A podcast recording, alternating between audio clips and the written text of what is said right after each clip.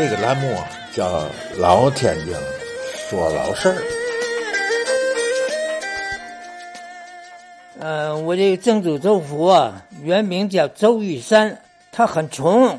周家人从唐朝的时候啊，就一直有文化传下来的。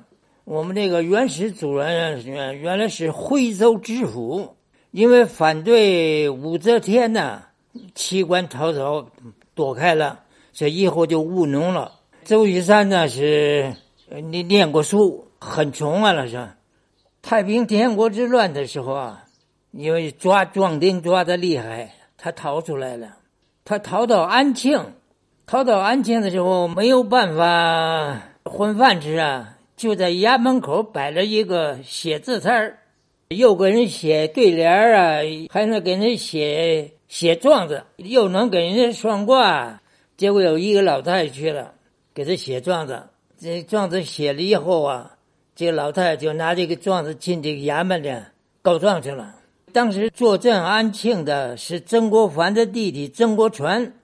曾国荃一看这个状子，就说：“你不识字，你这个老太太不识字，是这官司不用打，你已经赢了。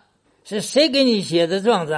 他说：“这门口那个小后生，小年轻的摆摊的。”就曾国荃就把我的曾祖周玉山叫出去了，一看是说这是个人才，所以就把他留下了。后来曾国荃就把这个我的曾祖啊带到曾国藩那去了。曾国藩这个人有个特点，就是收集广收人才，所以他就在当了当了师爷。但他到了曾国藩那儿，根本就就选不上他，一小后生，那人家人家人才济济啊。巧合的是。当时曾国藩那里头第一幕府是谁呀？李鸿章。李鸿章当时是已经是翰林了，从北京下来到那儿搞团练呢，打太平天国。他是第一幕僚。吃饭呢，他不得有个厨子嘛？这厨子就是给他开账单这回开账单的时候一看，哎，说你这个这回这个账单是谁给你写的？这个字写的非常好啊。他说就新来那小后生，那个小师爷。就把我的正主叫去了，一看这个人很老实，又是安徽人。当时那旧社会是讲究以字相人，就是一看这个人他的字，他欧体字，字写得好，又工整又秀气，就跟他谈，还很谈得来。我这个祖父啊，受过一个叫名叫王介如的，他的传授，说他学的比较好，非常刻苦。这个人，这以后就说这样吧。你得到我这儿来帮忙，给我抄抄写写，所以他成了李鸿章的文书。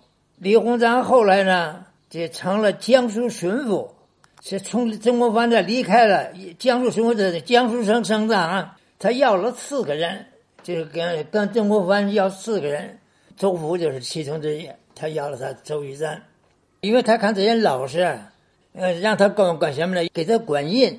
大印呢，就是那巡抚的大印跟他私章啊，都在他手里头。管印呢，不光是管印了，就是他有这个权限。李鸿章写的这个奏折或文章啊，他认为不妥适，他可以跟李鸿章讲，说你这个事是不是不用啊？这个词儿是不是什么？等于给他把关，就是由这样才跟着这李鸿章啊，从安徽到上海一直一直打到南京。在这中途路上啊，李鸿章前边的，他这高文书在后边，在有个地方逮了很多这个俘虏，这太平军的俘虏啊都是农民，都是抓来的，有时号召就来的，就什么，所以他一说把这些人都砍了，太不人道了。结果他就杀了几个为头的、为首的，把剩余的人呢全都放了。说这一来就是。别的这个将军呢就不同意了，说这个周福这个人呢，周玉山这人太心软，这文人不行，他把俘虏都放了。李鸿章就问怎么回事，周玉山就讲了，说仁者爱人，说这些人都是老兵们，你把他杀了干嘛呢？后来李鸿章说这个对呀，就按他这个办法。所以李鸿章后来打到太平城、打南京打得快呀，和这个有关。就是大部分俘虏他都放了，这是他做的头一件事。到了南京以后啊，这个李鸿章是江苏巡抚啊，升两江总督。哎呦，两江总督就是大官了。可是他在南京没待住，为什么呢？让他还过江去打念军。当时跟太平天国还有个念军，所以把谁留在南京，就把我的曾祖留在南京了。就说你仁者爱人嘛，你这你这好好干着。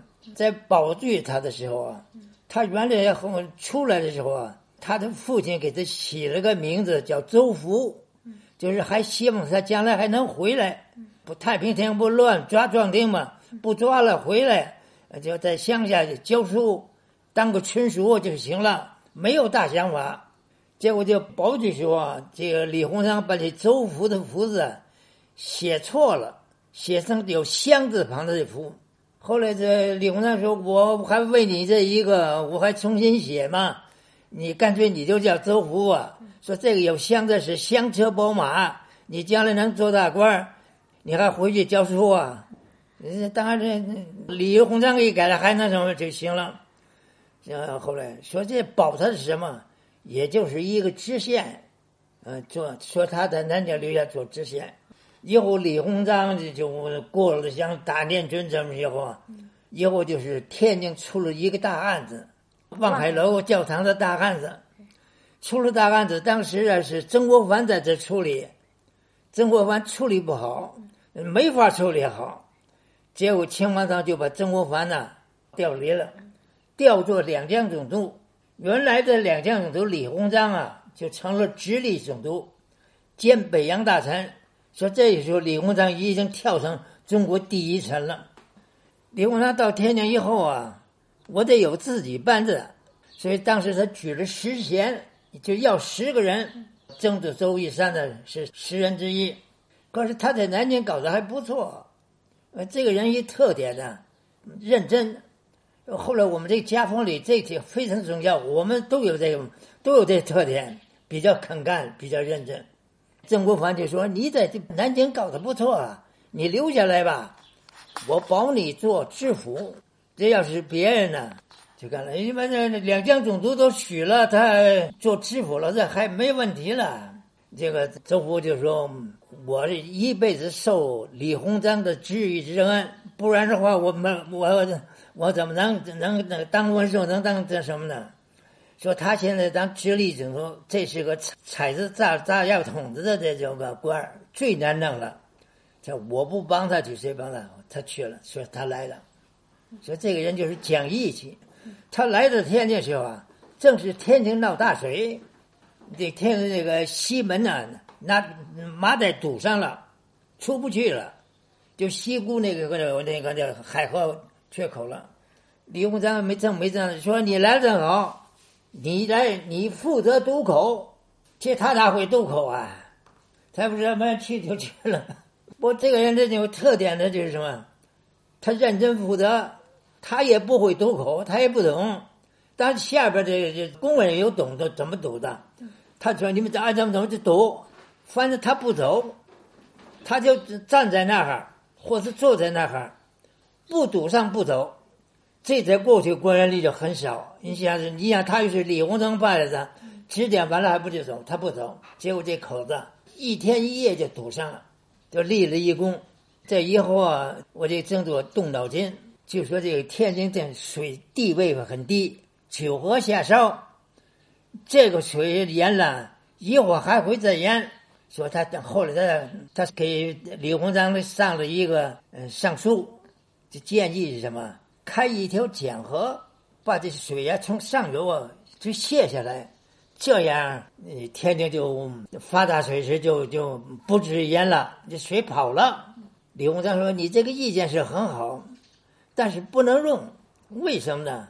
因为在你之前呢，这个天津知府啊也有一个意见，就是在天津外边搞一个大地。他说我也批了，我也同意了。”可是现在不能做，为什么不能做？没钱。他说：“我知府提的意见，我这个直隶总督又批了，也同意了。你给提一个这反意见，他这知府脸面不好看啊。他说我这个脸面也不好看。他说算了吧，你先搁着吧。”这个栏目啊叫“老天津说老事儿”。